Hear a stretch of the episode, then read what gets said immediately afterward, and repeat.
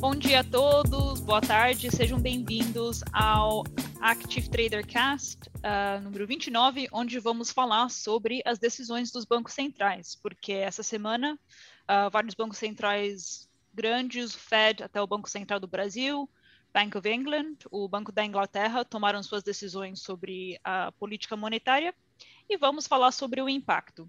Para quem está chegando aqui pela primeira vez, a Active Telecast é o nosso podcast aqui onde a gente conversa sobre vários temas macroeconômicos, geopolíticos, basicamente o que está acontecendo nos mercados financeiros de interessante. Vamos bater um papo. E uh, estou aqui com o Rodrigo e o Mário, outros membros aqui da mesa portuguesa. Então, bom dia, pessoal. Bom dia, Rodrigo. Bom dia, Mário. Estou no outro lado do mundo. bom vez. dia. Um, então, é, antes, antes eu falava que era a nossa iniciativa aqui da Europa, mas, uh, mas isso não vale mais. Só a minha, só a, a minha visão aqui da Europa e, e a deles do, do, outro lado. Do outro lado do Atlântico. Um, então, quem gostar desse conteúdo, por favor, deixe seu like, por favor, compartilhe com outros.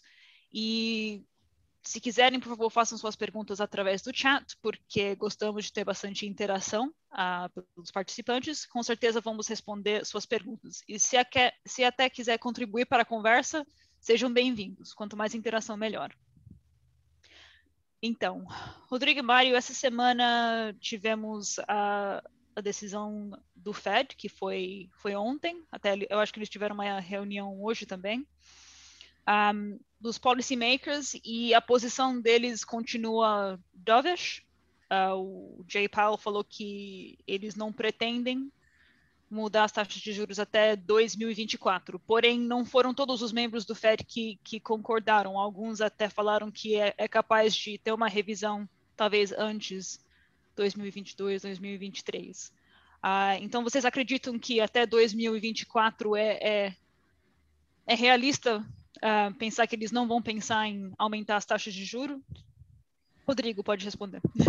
eu vou, eu vou esperando o Mário, eu falei, eu falei, o Mário vai querer, porque depois ele vai falar, o cara não tem nada a falar.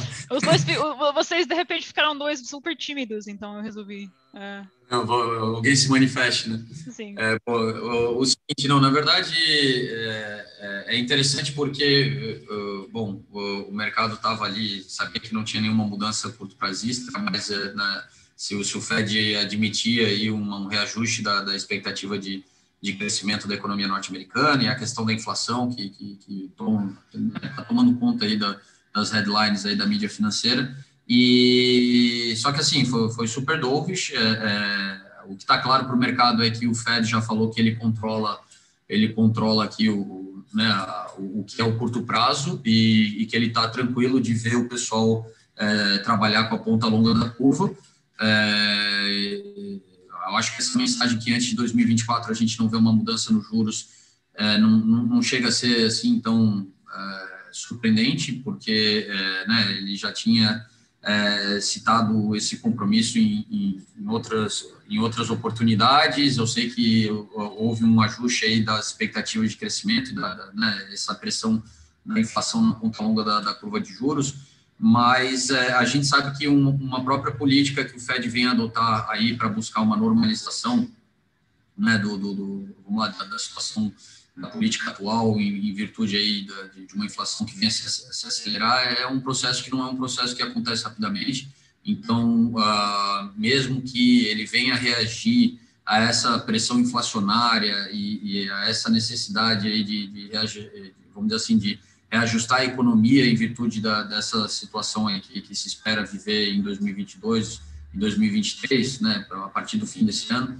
É, é, ainda assim, a gente sabe que normalmente é, começa com eles primeiro tirando os mecanismos que eles implantaram né, nesse período de recuperação, para depois eles cogitarem qualquer reajuste no, no, na própria taxa de juros. E, e, e, e ao retirar esses mecanismos que é, isso, né, o Mário que, que ah, sempre comenta desse episódio aí da história né, dos bancos centrais e, e, e, e, é verdade, a gente sabe que o Greenspan num passado não muito remoto, ele, ele teve um momento onde ele quis ajustar as taxas de juros de forma violenta e isso repercutiu mal. Então, a gente vê que é, o Federal Reserve em específico, mas outros bancos centrais da mesma forma, né, tem, tem tido essa, essa, esse cuidado em, em, em não, né, vamos dizer assim, não, não trazer é, nenhum impacto muito grande ao mercado. Tá? Até eu estava discutindo agora um pouco antes da gente entrar no cash aqui com, com o Andres, nosso colega, e eu, eu falava sobre isso. Né? Daí eu estava falando especificamente do Copom, que ontem aqui a disputa nossa do Copom era o Mário dizia meio por cento e eu falava 1%, e deu 0,75%. E daí eu até falava, eu falei, Andres, olha, tá vendo como, né, eu acho que lá no Copom os caras pensaram, olha, o mercado está esperando meio, né, se a gente desagradar esses caras pode correr mal, né, mas ao mesmo tempo, olha, meio talvez seja pouco, né, mas a gente, é, né, e o mercado reaja mal também a isso, ficou no meio termo. Mas brincadeira, assim, apesar de que também pode ter acontecido aí essa, é, isso ter sido aí um, né, uma linha de pensamento que, que, passou por eles lá, né, não ir nem muito a, a norte nem muito a sul, mas é, é eu acho que o Fed ele está preparando o caminho, tá? Primeiro que teve uma mensagem do Powell que ele continua reafirmando aqui essa recuperação ela está muito desigual, tá? E é, e é uma verdade. Seja a gente olhar para a economia real, seja a gente olhar para a bolsa, Tá? É, é, existem é, players, setores que estão conseguindo se recuperar de forma acelerada, né, e que estão trazendo aí esses indicadores econômicos que estão sustentando aí essa, esse reajuste de expectativas, é, mas a gente tem vários setores que, que, que, que, que, que tem aí um, um desafio, né, lembrando que a pandemia não acabou, apesar de que veio uma notícia muito positiva aí de que os 100 milhões de, de, de, doses de vacina que eles pretendiam aplicar nos Estados Unidos antes dos primeiros 100 dias do, do Joe Biden no governo já vão conseguir atingir isso no dia de amanhã. É, surpreendente, né? A gente lembra que até dezembro os Estados Unidos, quando, como não tinha chegado ainda nenhuma aprovação de vacina, né, estavam ali numa situação é, complicada na gestão da pandemia e como isso, né, eles estão conseguindo reverter essa situação rapidamente. É, até faço aqui um pequeno parênteses, né? Eu vi um comentário essa semana, o pessoal falando, ó, não vamos esquecer que é, né, o Biden está executando uma, uma, boa uma boa política de vacinação, mas é, né, quem comprou as doses né, foi o mandatário anterior, então é, que bom que ele fez essas compras lá na época, né, que agora está tá, tá chegando ali para ser utilizadas, é, e que né, houve há um esforço aí para isso acontecer rapidamente está dando certo. E é importante para todo mundo que dê certo. Os Estados Unidos é a maior economia do mundo, eles conseguindo se recuperar dessa, dessa pandemia de forma acelerada é bom para todo mundo, né? É, então, assim, eu acho que a mensagem do Paulo é aquela de que, olha, a gente vai controlar aqui é, né, a, a, o curto prazo, fiquem à vontade para especular no longo prazo, a, a recuperação é uma recuperação desigual e até eles perceberem que é é, é, é, é, possível começar a tirar os estímulos por parte do Fed, eles não vão mexer em nada. Tá? E, e, e eu sei que surpreende essa coisa de, de dele deixar a ponta longa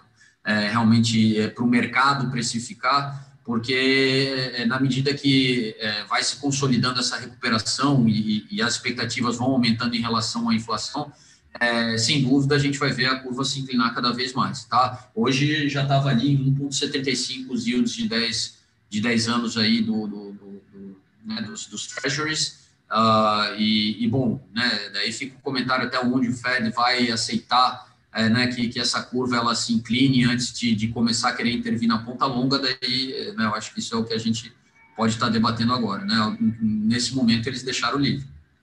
Uhum. Um, então, Mário, uh, aposto que, bom, o Rodrigo já, já deu uma resposta bem completa, mas você acredita que deixar os juros, manter essa posição dovish da parte do Fed até 2024 é realista, mesmo, menos apesar deles terem revisado para cima uh, o, o crescimento econômico da economia americana, dos Estados Unidos? Sim, o crescimento foi revisto para cima. Aliás, eles prevêem um crescimento muito forte para este ano de, de 2021 que é positivo, uh, apresenta uma franca recuperação em relação ao que, ao que estava a acontecer até agora, no, nestes últimos anos.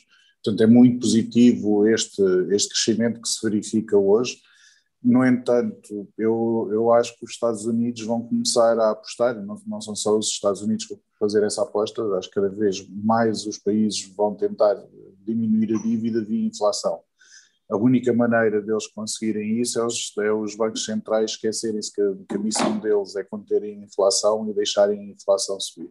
Portanto, eu acho que eles vão manter as taxas, a não ser que alguma coisa surpreendente aconteça, mas não acontecendo nada surpreendente, eu acredito que, que, o Fed não vai mexer nas taxas até 2024 e vai tentar reduzir a dívida via inflação. Uhum.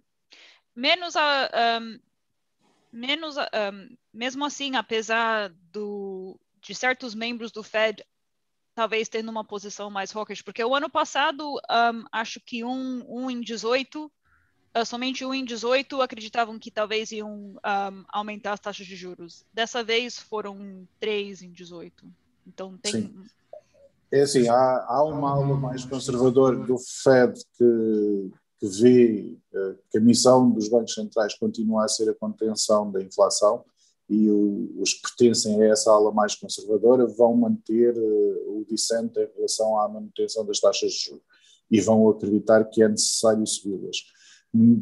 Esta, esta é a visão de uma minoria neste momento, porque o peso da dívida eh, vai ser tão grande que, apesar de, de haver uma tentativa de, de, alguns membros do FED tentarem lembrar que, que, a, que a, missão dos bancos centrais é conter a inflação, vão achar que é mais importante conter a dívida e diminuí-la via inflação do que, do que manter uma, a inflação controlada isto pode ter um problema muito mais grave que é tirar, depois de tirar o gênio da garrafa é muito difícil voltar a pôr o gênio dentro da garrafa.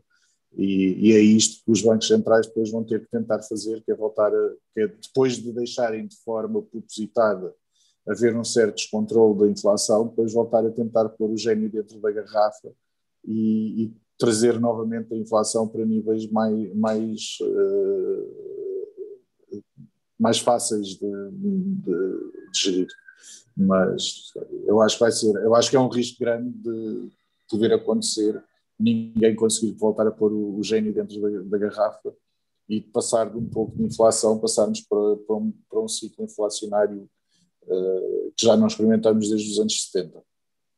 Eu gosto das metáforas do, do Mário. um, E, e, o que isso implica agora para os, os mercados de treasuries e os bond vigilantes, que eu sei que você gosta de falar deles, Mário? Os bond vigilantes vão ter que tomar cuidado com o que fazem, porque com uma posição tão dovish do, do Fed a apontar uma ausência de subida de taxas até 2024, eles, eles conseguem ver claramente a inflação a, a ter um efeito sobre, sobre a dívida e, e isso vai reduzir-lhes um pouco o campo de ação. Portanto, neste momento, eu não estava à espera que houvesse uma declaração tão longa de manutenção das taxas de juros como elas estão, portanto, daqui até 2024 há, há, há muita coisa que pode acontecer, mas o, o que seguramente pode acontecer é uma, um agravamento da inflação, e se houver um agravamento da inflação, isso vai, vai reduzir o peso da dívida e, portanto, torna os bons vigilantes menos interventivos. É até interessante, né, porque é, é, é mais confortável que o Fed tenta soar para o mercado em relação à inflação, mais preocupado todo mundo fica com a própria inflação, né? Então, é, eles que, que, que normalmente, né, a mensagem deles é para trazer aí um, um alento e está surtindo o efeito contrário.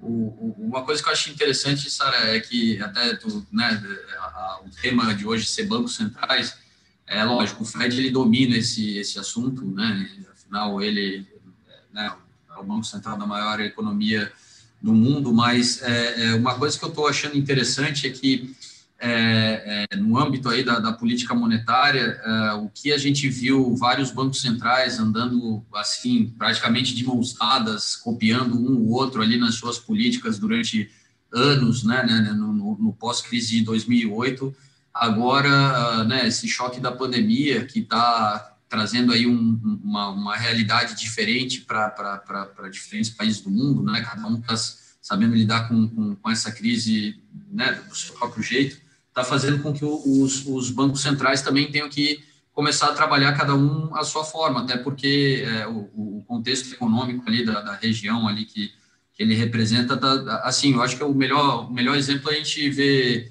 a diferença que, que, que, existe nesse momento entre um Banco Central Europeu e a situação da Europa e o Federal Reserve com a situação norte-americana.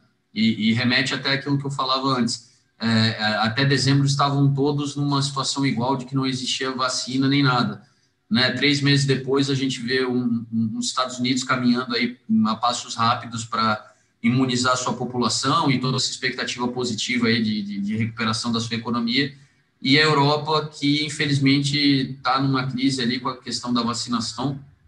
É, e, e, bom, e um, e um, Banco Central Europeu que está com uma posição é, muito mais de, de, preocupada aí com, com essa pressão aí nos yields, uh, até porque ele, né, a própria Lagarde falou que, que, que qualquer tipo de antecipação de, né, da, da vamos lá, da, da, do, do aumento dos yields, a recuperação econômica seria muito danosa. Então, acho que, que, que, é interessante, é uma semana de vários, né, várias decisões de, de política de juros ao redor do mundo. Né? Hoje é o Bank of England, amanhã é o Banco do Japão, hoje tem decisão de juros na Turquia, ontem foi no Brasil. E, e, e o que tinha se tornado uma coisa até sem graça, que era essa, essas, esses encontros de bancos centrais, que era sempre mais do mesmo, né? voltamos a ter um pouco de emoção. Uhum. E, e falando no, no Banco Central da Europa, um, vocês acreditam que seria somente devido à vacina que, que certos países estão conseguindo avançar mais uh, em termos de sua recuperação, no caso dos Estados Unidos, até o, o Reino Unido, de certa forma, espelha um pouquinho as, as, as políticas que os Estados Unidos está implementando. Ah, mas pronto, não, não, vamos, não vamos comparar porque o Reino Unido, é, um, em termos de tamanho, é bem menor. Um, daí a Europa, por serem vários países implementando os seus próprios programas de, de imunização, não estão conseguindo avançar tanto. Mas seria somente esse fator ou há outras coisas que, que atribuem às preocupações a, da economia europeia? Uh, o risco mais grave para, para a União Europeia é mesmo a vacina. Uh, habitualmente diz que, que a União Europeia, a cada crise que passa, fica mais forte. Esta crise das vacinas parece não estar a ir na mesma direção por um lado, eu, eu, quem, quem, me conhece sabe que eu sou um feroz adepto da, da, União Europeia, mas uma das razões de eu ser um feroz adepto da, da, União Europeia tem a ver com o regime de subsidiariedade e de complementariedade que existe entre, entre os Estados e a, a União Europeia. A União Europeia eu compreendo porque é que a União Europeia quis fazer a negociação da aquisição das vacinas como um bloco, tem muito mais força negocial junto das farmacêuticas do que um país individual fazê-lo. Por exemplo, o Israel pagou muitíssimo mais caro por todas pelas vacinas, não só pagou muitíssimo mais caro vaci pelas vacinas, como teve que partilhar com as farmacêuticas os, os resultados médicos das pessoas que, que levaram a vacina. Uh, e, e, a União Europeia não só conseguiu um preço muito mais reduzido, conseguiu condições muito mais favoráveis, conseguiu condições de entrega muito mais favoráveis. Portanto, eu percebo porque é que a União Europeia quis negociar como um bloco.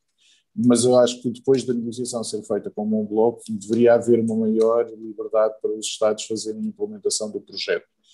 O que acabou por acontecer foi os Estados, alguns não quiseram assumir a responsabilidade, como tinha sido negociado pela União Europeia, resolveram deixar tudo na União Europeia outros, outros Estados resolveram que, de forma unilateral, no caso da, da, da vacina da AstraZeneca, considerar que havia um risco para a saúde e retirá-la sem esperar pela decisão do regulador europeu. Na maior parte dos casos, isto não, não deveria acontecer, ou seja, uh, deveriam, cada Estado, como foi uma, operação em bloco, cada Estado não tem acesso a toda a informação. O único, o único regulador que tem acesso a toda a informação é o, é o regulador europeu. Cada Estado só tem acesso a uma parte da informação. Portanto, tomarem decisões baseadas numa parte da informação é capaz de ser mais uma decisão política do que propriamente uma decisão científica. E isto está a causar alguns problemas. Agora, há que ter em conta que a população da União Europeia é de perto de 500 milhões de habitantes e a percentagem média de pessoas vacinadas dentro da União Europeia está em 7%. O que significa, e, e, e, na União Europeia, ao contrário do Reino Unido, as doses estão a ser tomadas em duas semanas e não em três meses. E, e, neste momento a União Europeia já vacinou mais pessoas do que o Reino Unido, com as duas doses. e o Reino Unido, mais pessoas, mais pessoas que a população do Reino Unido, não é mais pessoas que o Reino Unido já vacinou, já vacinou mais que a população do Reino Unido e com as duas doses. E, e isto às vezes é um bocado esquecido quando se vê a porcentagem, que é uma porcentagem muito baixa, esquece que a União Europeia tem muita gente. Uhum. Mas sim, para mim o maior risco para a União Europeia, continuidade da União Europeia e risco económico para a União Europeia é mesmo o problema da vacina neste momento. Uhum. Uh, não, é um, é um bom ponto. É, não, nem vamos comparar em termos, de, em termos de, de tamanho e por serem vários estados dentro de um, de um continente, também tem, tem esses desafios. Mas agora, em termos de decisões por parte do Banco Central, mercado de treasuries, o mercado financeiro, um, o que, que quais foram as decisões tomadas pelo, pelos policymakers por parte da União Europeia, quais são as suas preocupações um, em relação a isso. Pode ser Mário ou Rodrigo, quem quiser uh, responder. vocês dão, vocês não, tá bom, tá bom. Não, é que eu, falo, eu, não quero interromper o cara, né? Ainda mais para falar de Mas Europa. Vocês, vocês dois começaram a falar, mas estavam em mudo, então. É, por eu isso. Não vou, eu não estou aqui falando sozinha, né? Não, não, não, não. O, bom, olha, é, é, eu tenho até acompanhado bastante aí uhum. a repercussão dos discursos da Lagarde e, e volta aquilo que eu estava dizendo, eu vejo que não sei se é uma, uma coisa comum a todos os, né, os policymakers aí dos bancos centrais pelo mundo, mas eu vejo eles é, muito comedidos, tá? Ninguém querendo tomar, vamos dizer assim, nenhuma posição que, que possa ser mal interpretada pelo mercado. Então, vamos dizer assim, medindo bastante as suas palavras e, e a gente vê que a Lagarde, ela tem, é, primeiro que a Europa não tirou o pé, né, é, que essa pressão aí nos yields poderia é, começar a trazer, sei lá, algum tipo de pressão aí na, na, na, no programa de recompra de títulos, pelo contrário, reafirmou o compromisso e, e a gente sabe que eles estão trabalhando com volumes que são volumes significativos, é, a gente viu que, lógico, a situação do, da pressão nos treasuries que, que se alastrou para todos os títulos de dívida ao redor do mundo, mas ainda assim o Bund alemão trabalha ali com, né, com, com yields que estão longe de ser, é, vamos dizer assim, é, yields problemáticos. É, eu acho que, como sempre, a Europa ela olha para a realidade dos países é, periféricos. Uh, ainda assim, o Mário me deu a boa notícia aí de que houve um leilão de títulos do governo português é, a juros negativos, né? O que eu tenho parabéns para ele ali pela né, maturidade da economia portuguesa de conseguir ter sucesso num leilão do gênero. É, então, assim, eu, eu, eu, acho que o que o, o que está claro por parte do BCE é que é, eles estão cientes de que a realidade europeia é uma realidade que, que, que é específica nesse momento e está descolada da questão global, né? É, é e, e, assim, ao olhar de forma específica, né? Como o Mário colocou as coisas em perspectiva, é, a situação da vacina, ok, é, deve ser deve ser um ponto aí de, de, de cuidado, provavelmente, porque né, a Europa ela tem essa situação de ser uma união e, e, nem sempre aí todos os países que fazem parte da, da União Europeia né, estão em comum acordo aí sobre diferentes temas. É, o que eu acho interessante é que, pelo menos, a, a, Lagarde, que se via muito bombardeada pelos Frugal Four né, até fim do ano passado, agora parece que, como a situação da pandemia e dessa busca pela, né, pela por superação dessa pandemia, é, trouxe um pouco de humildade no sentido de, de que a União tem que trabalhar é, é, unida tá, para conseguir é, entrar, num, vamos lá, numa vertente de recuperação tão positiva como essa que o mercado já precifica para os Estados Unidos. Tá? E a gente viu o Mark Rutte ali, é, é, que saiu novamente campeão das eleições holandesas, e ele, né, que se tornou o principal expoente aí desse, desse grupo né, de, de, de países europeus que que não são muito, uh, uh, uh, vamos dizer assim, simpáticos à, ideia da, da, de, um, um, esforço fiscal comum, é, é, assim, perderem um pouco de voz. Tá? É, e eu vejo que isso, para Lagarde, que se via criticada por, por parte desse grupo, é, parece que ela só se sente mais à vontade para falar agora e, e, continuar dando suporte à economia europeia, deixando claro que é, é, ela só, bom, acho que a única coisa que ela disse assim de, de, de, de relevante para o momento atual foi isso de que ela, sim, via como uma ameaça a possibilidade dos yields uh, corrigirem antes da recuperação econômica, mas é, não é o que está acontecendo, tá? porém é o que pode vir a acontecer se, sem dúvidas, os yields norte-americanos ali, né, a curva realmente se inclinar bastante, é impossível o resto do mundo ficar aquém disso, e a situação da vacina em si, é, o medo é do, de uma terceira onda, tá? A gente sabe que é, a Europa tem muitos dos países ainda em lockdown, relaxando as medidas restritivas só agora, e, e, e eu acho que a possibilidade de, de uma terceira onda uh, vir a acontecer e, e, a situação da vacina não está bem encaminhada, como o Mário falou, eu acho que seria o maior perigo de todos, uh, e é uma situação que, que daí sim a Lagarde vai ter que, vai ter que né, saber administrar, mas é, é, é, o momento atual da pandemia está fazendo todos os bancos centrais olhar para a sua própria realidade. Tá? A decisão aí que a gente está vendo nessa semana é, é, muito mais uma decisão onde cada um está vendo a sua situação específica em meio ao momento atual do que aquela ideia de, de olhar para o todo e, né, e levar isso bastante em consideração. Está é, tá, tá sendo uma situação que, ao meu ver, assim, está cada um lidando de forma bem particular. E a Lagarde, pela, pela sua, sua, né, o seu discurso recente, é, reforça que não vai tirar o pé ali nas recompras de títulos, é, reforça ali quais são os pontos de preocupação e, e eu acho que tudo merece perspectiva, tá? Porque, ok, eles podem estar, tá, né, até eu vi hoje de manhã sobre a, a defesa da questão da vacina na, na, na, Europa, é porque a gente vê tudo que se faz na Europa tendo que ser discutido entre vários países, às vezes parece que, ah, ok, AstraZeneca, vai, não vai, vai, não vai. Mas, pessoal, é, não, né, não vamos esquecer que eles já têm 2 bilhões de doses confirmadas, Tá? 350 milhões de doses de vacinas vão ficar disponíveis para a Europa agora no segundo trimestre, né? E a gente está entrando no segundo trimestre daqui a duas semanas. Então, é, é, eu acho que às vezes é muito mais a gente é, é de fora, ou o mercado como um todo, é, que sempre reage mal à burocracia de Bruxelas mas ainda assim, tá? Eles podem estar com alguns desencontros sobre o uso da AstraZeneca ou não, mas tem 350 milhões de doses de todas as outras vacinas, incluindo a da Johnson Johnson de uma dose, chegando e, e, e, bom, a expectativa é que essa terceira onda possa ser evitada na Europa com essa imunização acontecendo o quanto antes. Uhum. Tomara que sim.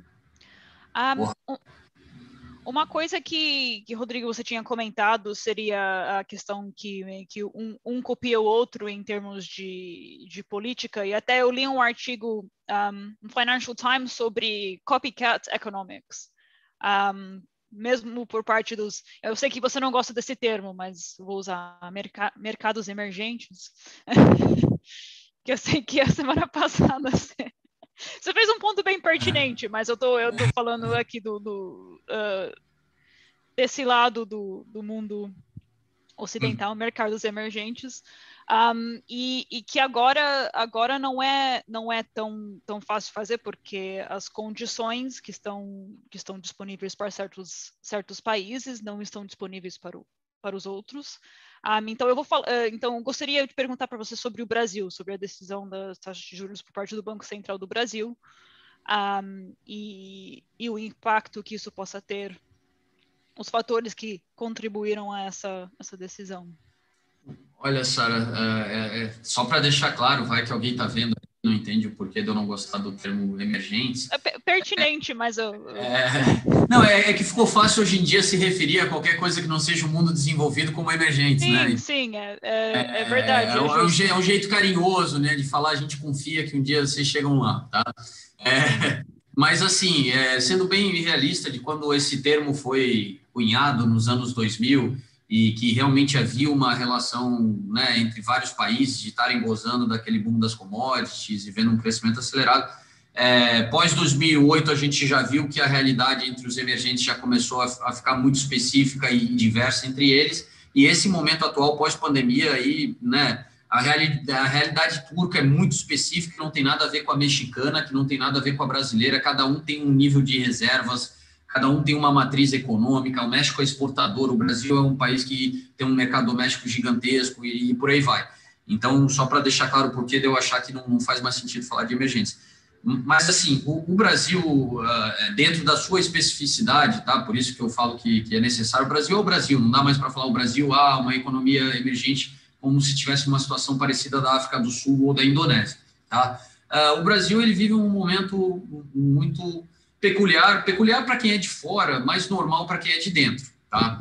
Acho que nós brasileiros, na medida que a gente avança na vida, né, a gente vai percebendo que, que, assim, até eu sou obrigado a dizer uma coisa, tá? Uma vez ouvi do nosso chefe, tá?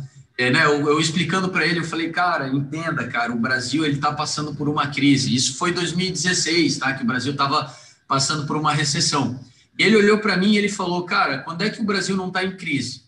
Né? E daí eu, eu, pensei comigo ali durante dois segundos, né? Eu, eu fiz um, um, uma linha do tempo, falei anos 80, começo dos anos 90, crise asiática. Eu falei, olha, cara, né, olha, a gente tem alguns momentos na história que a gente não está em crise, tá? mas sou obrigado a te dar razão. Tudo isso é para dizer que é, é, então, assim, para nós brasileiros é mais do mesmo. Para quem está fora, é meu Deus, o que está acontecendo com esse país? Tá? Ontem é, eu, eu, tenho a RAI italiana e botei, né, gosto de ver o jornal italiano ali, e ficou ali a headline, né? Brasília, né? Do, do, os 200 mil mortos, uma crise sem fim.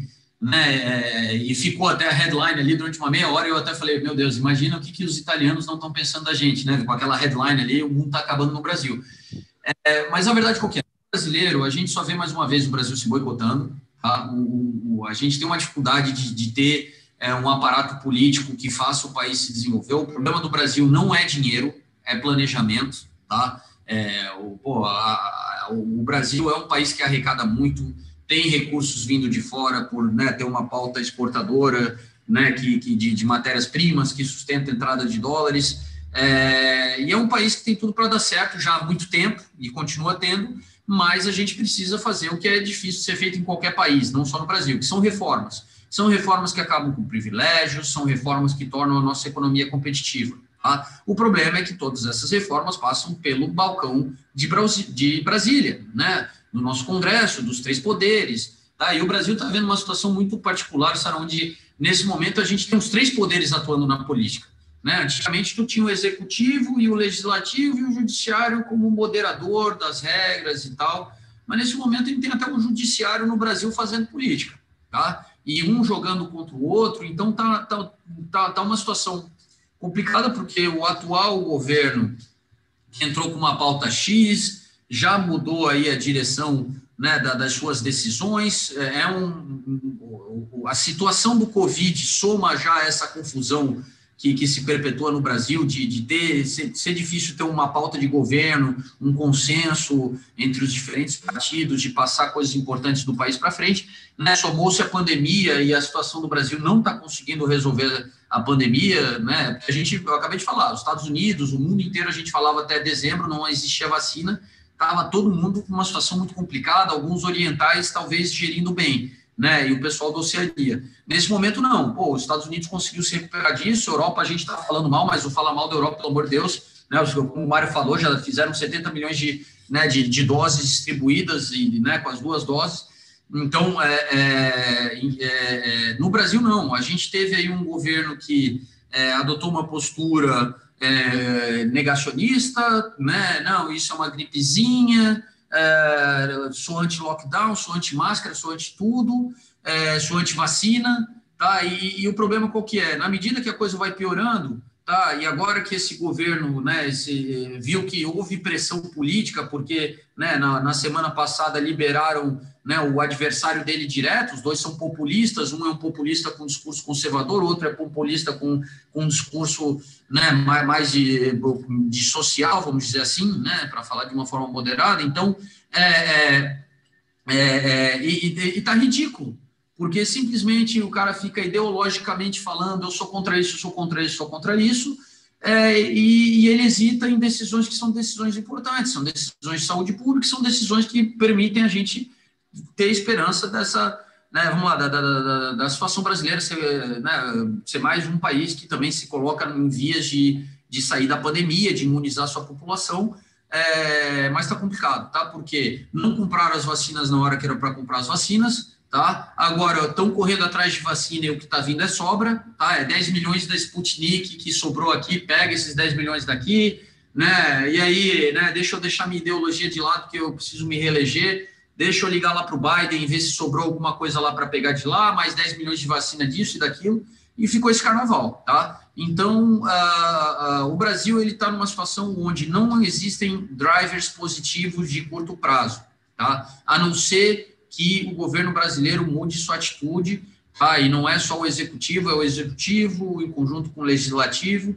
porque né, só eles trabalhando junto para alguma coisa acontecer. Mas não é o que, infelizmente, nesse momento não tem driver positivo de curto prazo. Por quê? Porque o, né, o aparato político brasileiro continua insistindo em, em, ficar brigando internamente, em pensar na próxima, né, nas próximas eleições e como se perpetuar no poder, e política de fato que deve ser feita, né, de compra de vacina, de ações coordenadas, de, de se juntar com as outras esferas de governo estadual e municipal para fazer a coisa acontecer. Não, a gente vê governador brigando com o presidente, tá, tá um pandemônio, tá? E, e é triste porque é, né, pela primeira vez o Brasil entrou numa crise com condições econômicas muito melhores do que outrora, mas a gente está mais uma vez mostrando que a gente é perito em se boicotar, até quando a gente finalmente entra numa crise com reservas, com uma situação fiscal que não era assim tão caótica, né, é, é, a gente cava a própria cova. Tá? É, esperamos ver alguma reação política. A mensagem do Copom ontem, até acabei de falar que ficou no meio termo aqui das, da, da, das nossas previsões aqui, é, foi mais uma vez, né, como todo Banco Central, pô, não vou exagerar nem para um lado nem para o outro, tá? Só que o, o não ter sido o meio por cento que o mercado precificava, claramente demonstra tá, a conexão do Banco Central com a realidade global e, e, e específica do Brasil, de que, cara, eu preciso voltar a reajustar esses juros, por quê? Porque existe uma inflação que está sendo escondida aqui na economia brasileira, tá? Uma inflação que ela tem várias origens, tá? de disrupção das cadeias de produção, a questão dos produtos importados e, e, e bom, tantas outros fatores que a gente pode trazer aí para isso, é onde a gente vê essa, é, né, o IGPM ali que fechou a, né, a contagem de 2020 com valor que não, não se reflete no IPCA e o próprio IPCA que né, a gente pode até achar que está sendo suavizado ali o seu cálculo, é que ainda assim já demonstra que existe né, realmente essa pressão inflacionária, ela, ela já é real, tá? E, e, e, que obriga o Banco Central, na, na ausência de qualquer melhoria de, de, de, política econômica, né, de qualquer situação que faça a gente ter uma expectativa de recuperação econômica rápida do Brasil, é ter que agir por parte da política monetária. Até acho que, que, que, que, que assim, eles, eles não deram um passo maior, apesar de querer dar um passo maior, mas eu já estou esperando que agora todo o Copom é, é, vai ter aí um, um chute para cima, devagar, devagar, devagarinho, né? Talvez na medida que for possível, mas é, 2,75 está muito longe aí do que, que é, assim, não mudando nada na situação atual do Brasil, é necessário para para, vamos dizer assim, normalizar a, a, a política monetária aqui é, brasileira. Uhum. Bastante coisa, né, Sara? Meu Deus. Não, não, imagina. É por isso que eu, por isso que eu direcionei a pergunta para você, Rodrigo. Não, é, assim, é melhor o pessoal... Para trazer, trazer uma visão... Porque, uma, não, se for trazer o Mário... É, não, se trazer o Mário aqui, a gente vai ter gente chorando, porque o Mário ele já vai falar que para ele o dólar tem que estar tá a 8 reais, entendeu? Que, que, que o juros de equilíbrio do Brasil é, é de 7% para cima, né? Daí eu acho que já vai gerar uma corrida aos bancos, né? O pessoal, meu Deus, deixa eu me preparar para isso. É, apesar de que eu sou obrigado a dizer que, olha, eu já quis estar mais contra o Mário, com, né, já estive mais contra ele nessa visão do que estou atualmente. Bom, Mário, vou... traz um pouco da sua perspectiva. Tá? Eu sei que usou... não, Rodrigo... não, a resposta do Rodrigo foi super completa, mas, mas não, vamos não, lá não, que o... Mas é que o que eu acho foi o que o Rodrigo disse. Eu acho que o preço, o preço para, o, para o Brasil uh, capturar competitividade no mercado internacional é, é via uh, desvalorização do real para um, um, valor mais perto de 8 ou de 9 uh, e um aumento substancial das taxas de juros para, para valores mais perto da realidade, que seria 7, 7,5% para, para forçar maior investimento. E para conter a inflação que neste momento começa a ser problemática no Brasil. Portanto, isto, eu compreendo o choque económico que isto seria uh, feito de uma vez, espero que o Banco Central não, e o Governo não façam isto de uma vez mas, mas acho que é a única solução para, para o Brasil conseguir novamente conquistar competitividade e, e não perder, o, sobretudo, não perder o controle da inflação. Um, desculpa, eu tive que interromper. Só vou fazer, eu vou fazer só um disclaimer aqui, né? Que eu sei que é, é foda, né? quando a gente fala de governo, né? O pessoal já fica chateado aí, porque, né? Pô, pessoal, não, não, não é para tomar posicionamento, tá? O, de qualquer governo que não, que não faça aquilo que tem que ser feito, tá? E me desculpa, mas também o governo atual não está fazendo o que, o que se espera que tem que ser feito, muita discussão ideológica e pouca ação, e a gente sofre com tudo isso, tá? É, quem paga o pato é o brasileiro, é o, né, é o setor privado, é quem, quem, quem sustenta o PIB de fato, né? Porque, é, infelizmente, a, a, máquina pública ela é muito ineficiente. Ela poderia também ajudar muito no nosso PIB, né? Que é o papel do, do governo fomentar o crescimento da economia e participar né, em vários setores que são setores estratégicos, mas não, não é o que está acontecendo. Então, assim, eu não, não tenho político favorito, eu sou contra quem está numa posição ali que deveria governar e não governa. Bom, um, você foi nomeado, Rodrigo, você e o Mário, no, nos comentários. Rodrigo para presidente do Brasil e Mário para oh, vice. Ai, obrigado pela confiança aí. Eu já recusei, eu pelo menos da minha parte já recusei. Não, é, olha, daqui uns 40 ouviu, anos, você, quem sabe, precisa de experiência é, para isso. Né? Você ouviu aqui primeiro, vai ser a primeira, a primeira instância. Um, só que o Mário vai ter que arranjar um, um passaporte brasileiro. Já, já esteve mais longe, tá, Sara? É questão de tempo aí. Sim. Se o Kim okay. Jong-un Kim Jong tinha um, eu também consigo um, não. É, dá-se um jeito, dá-se um jeito. Sim, o, tudo dá-se um jeito. O, ah. do, do, Banco Central, Sara, eu ia falar, como, só comentar uma coisa para adicionar aqui, que a gente já falou de Fed, BCE e até deu uma pincelada sobre Copom. Uma coisa que eu acho interessante é que é, é, né, a gente vai ter o Banco do Japão. É, é, é, é, pouco se fala né, da, da, da, das decisões do Banco do Japão. Bom, no Banco do Japão é compreensível, porque lá eles estão numa situação que, que todo mundo já sabe que eles querem fazer e vão fazer. Eu sei que o Banco da Austrália também tem trabalhado com forward guidance e controle da curva de juros, então não tem muito o que falar. Mas é, é, é interessante que não se fala do, do, do, do Banco Popular da China, né? apesar deles terem até se pronunciado na questão da bolha, que né? A gente até discutiu, acho que umas duas semanas atrás sobre isso. É... Essa é a minha próxima pergunta. Então, ah, não, então vai, mas, siga adiante. Mas, não, mas eu ia, não, mas agora que eu ia direcionar ao Mário, mas, mas agora que você já está, já, já tem seu, uh, sua análise pronta, por favor, Rodrigo. Não, não, não, por favor, faça a pergunta para o Mário. Na verdade, eu só queria que a gente não esquecesse. Não, não, mas eu quero ouvir o que você quis dizer primeiro. Não, bom, é, é, eu, eu não quero, eu não eu... quero uh, só, só dizer que é só o Mário que pode falar sobre a China, né? Todo mundo pode. Não, bom, mas é, é que o Mário a gente sabe que ele tem fontes de informação, sabe que a gente fica para trás, né? Ele, ele, ele é, são fontes que vêm direto da fonte, né? Da, da onde está escrito em chinês, em mandarim ali, né? A gente vê escrito em inglês, né? Já teve muito, muito telefone sem fio no meio do caminho. Não, mas assim, eu comento disso por quê? Porque é, é, eu acho interessante tá, que a China está no mesmo barco aí de tentar fazer a sua recuperação ser a, a, melhor possível, tem todas as questões macro e políticas lá da China que a gente discute muito, mas eu, eu acho interessante que no meio dessa, desse furdunço global, onde todos os bancos centrais têm tido papel de destaque, o Banco Popular da China lá, ele, ele sempre é, é, é citado quando é a questão do controle cambial e do yuan né? Mas eu não vejo nunca ser, ser, ser, discutido tanto o lado da política monetária, porque eu sei que, lógico, lá eles têm uma realidade muito específica, distinta, mas, é, mas ao mesmo tempo a gente sabe que o Banco Central chinês, né? Ele tem é, é, o mesmo mandato, tá? E, e, e, de certa forma ele também está tendo, como os demais bancos centrais, tendo que ver como está sendo a situação da recuperação chinesa e da recuperação global e, e agir em função disso. Vamos lá, Mário. Então, por que, que a gente não ouve tanto falar de, de, de, de, juros, de ata do Banco Popular da China, como a gente ouve dos outros? Porque o, o yuan é indexado ao dólar, portanto, não, eles não têm grande margem para decidir grande coisa, eles fazem aquilo que os Estados Unidos fizerem.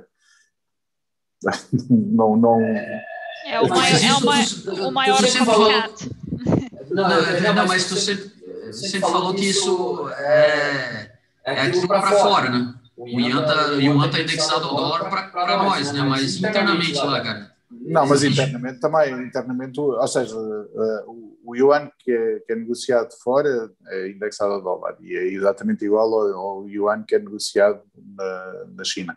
O yuan, a pataca de Macau, o Hong Kong dólar, todo, todo, todos são indexados ao dólar e todos são indexados entre eles. Portanto, a margem de manobra que eles têm para decisões do Banco Central, decisão, as decisões que são verdadeiramente importantes do Banco Central chinês são em relação ao controle de, de capitais, eh, a forma como eles fazem o controle de saída ou de entrada de capitais na China. Portanto, é, é, é, é a, arma mais, mais forte que eles têm é essa quanto, quanto, mais eles facilitam a entrada de capitais ou a saída de capitais, mais relevante uh, é a economia chinesa em, em termos globais. Portanto, neste momento, neste momento não, sempre foi desde, desde, desde neste novo período do, do, governo do Partido Comunista na China, muito difícil a entrada de estrangeiros e de capital estrangeiro na China e muito difícil a saída de capital chinês para o estrangeiro. Na, a, após as, as reformas do Deng Xiaoping, ficou mais fácil tanto a entrada, mas ainda bastante difícil, mas foi facilitado sobretudo a saída de capital. No, no, do outro lado, outra das formas, outra das grandes armas de intervenção do, do Banco Central Chinês é a capacidade que eles têm de contrair a procura por crédito ou expandir a procura por crédito. Portanto, eles, como não conseguem controlar a taxa de juros, o que eles controlam é a, a, quantidade de reservas que os bancos têm que ter para poder fazer empréstimos. Portanto, quando eles querem uh, acelerar a economia, em vez de aumentarem ou diminuírem a taxa de juro, o que eles fazem é aumentar ou diminuir as reservas que os bancos têm que ter para poder emprestar. A outra arma que eles têm é a intervenção direta no mercado por, por injetar, e injetam o Banco Central injeta diretamente liquidez no mercado, uma coisa que não acontece em, nenhuma, em nenhum país uh, ocidental, em que o, Banco Central não consegue fazer injeções diretas de liquidez no mercado. Tem que sempre fazer por terceiras partes. Uh, estas são as principais características do Banco Central chinês e a razão de não se falar nas taxas de juros é que eles realmente há muito pouco que eles possam fazer pelas taxas de juros, porque como a política monetária deles é acoplada ao dólar, também a decisão das taxas de juros é acoplada ao dólar. Um, eu acho que a gente, a gente vai ter que guardar todas as vezes que alguém pergunte, mas uh, e a plataforma da Nelógica? Quando é que vamos lançar? Olha, aqui, Kiara, que coincidência. Eu acabei de olhar aqui. O Alan. Uh, se, se, a pessoa perceber, Alan, se tu deu uma olhada para cá, te digo aqui, ó, eu olhei aqui, tem aqui ó, a mensagem do nosso parceiro que, que faz a ponte lá com eles.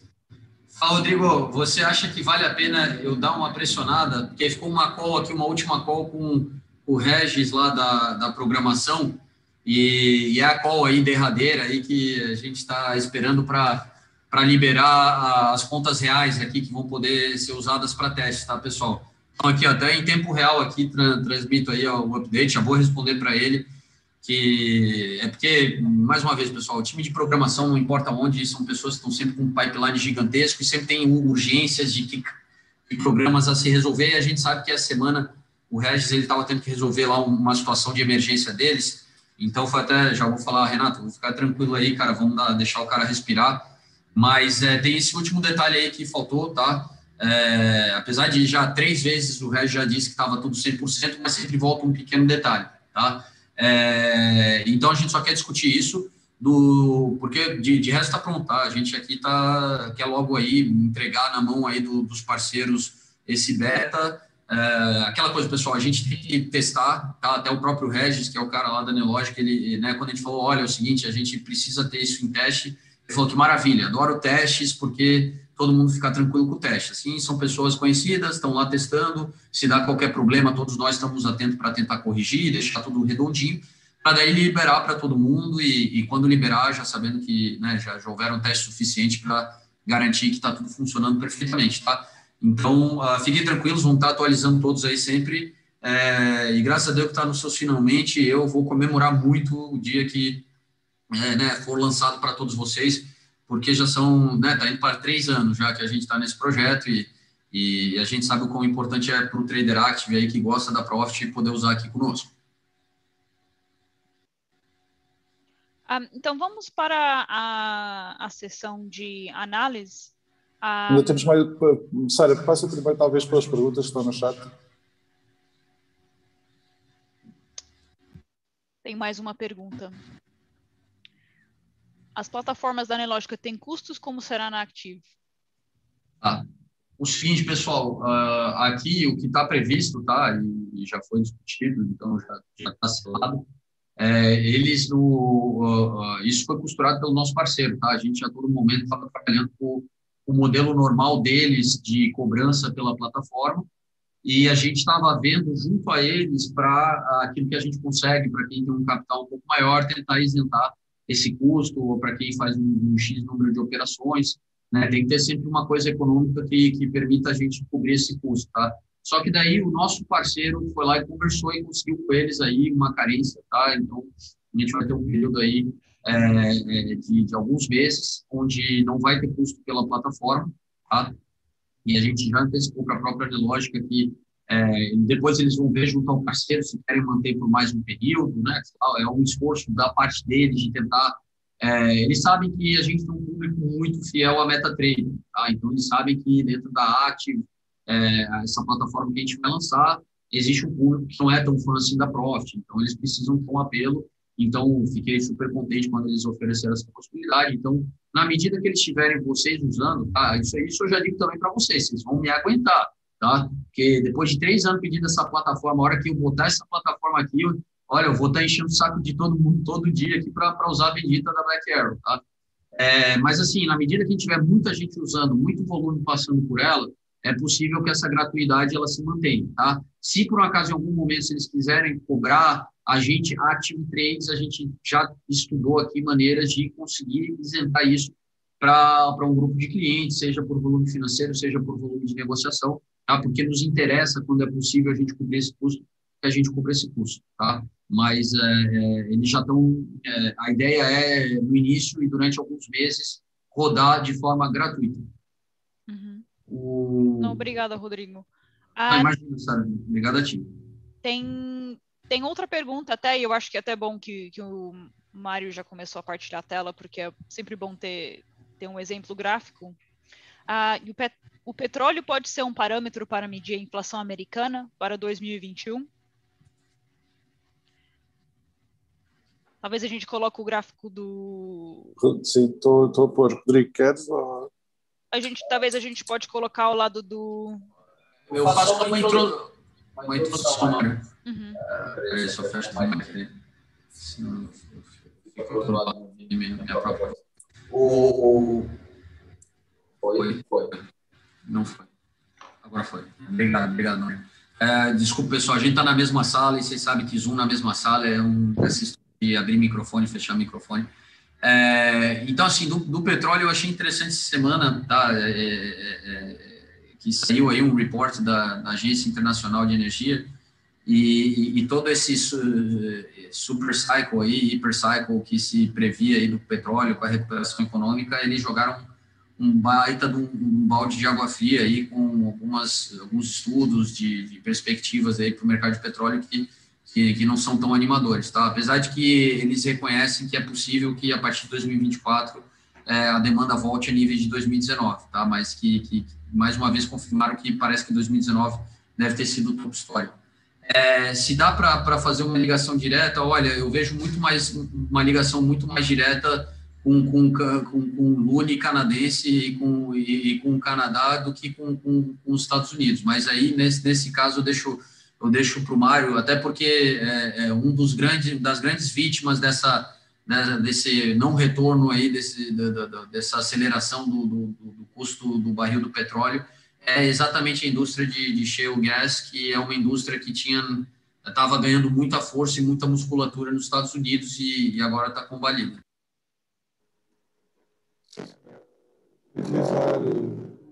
Opa.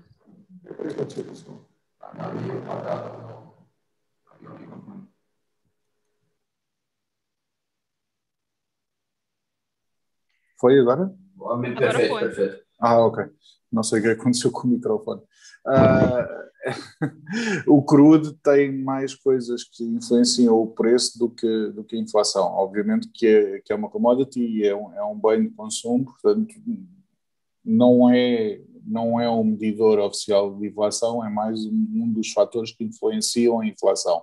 Ou seja, o dólar estava, estava a negociar em novembro uh, 40 dólares, hoje está a negociar a 60. Este aumento vai, vai ser repassado para, para os postos de abastecimento, as pessoas que vão comprar o, o produto final vão ser afetados por este aumento de preço e isto vai alimentar a inflação. Agora, isto vai também depender da aceleração de outros, de outros consumos de petróleo. O, o desenvolvimento das baterias eh, vai afetar o consumo de petróleo, o desenvolvimento de, de novas tecnologias vai, vai diminuir o uso de petróleo na, na indústria de plásticos. Há, há, várias, há várias coisas numa commodity que podem afetar o preço dela sem ser necessariamente a inflação. A inflação pode vir a ter um efeito também no preço, mas seria um efeito secundário e não um efeito direto. Esta é a minha opinião. O, bom, a gente está com. Eu achei que tu estava com o Treasury na tela, né, Mário?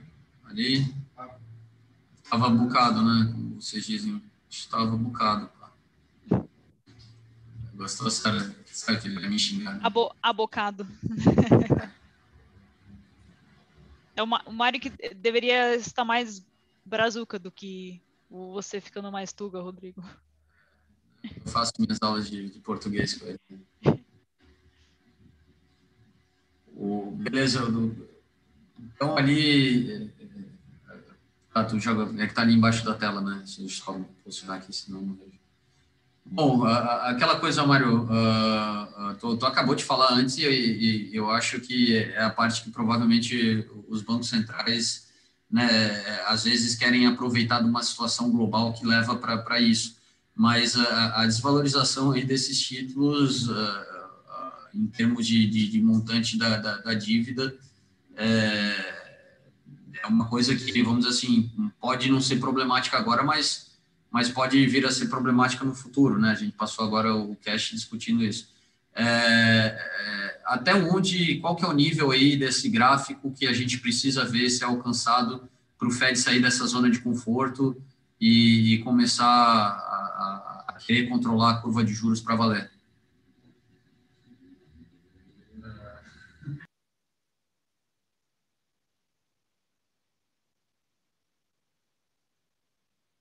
Não, não existe um nível. a preocupação de, do Fed é, é, muito maior com o controle, ou com, em, em, tentar alcançar um descontrole da inflação e tentar evitar uma, uma entrada súbita do, do dólar no, numa, numa espiral idêntica à que aconteceu ao Japão nos anos 90. E até agora, ou seja,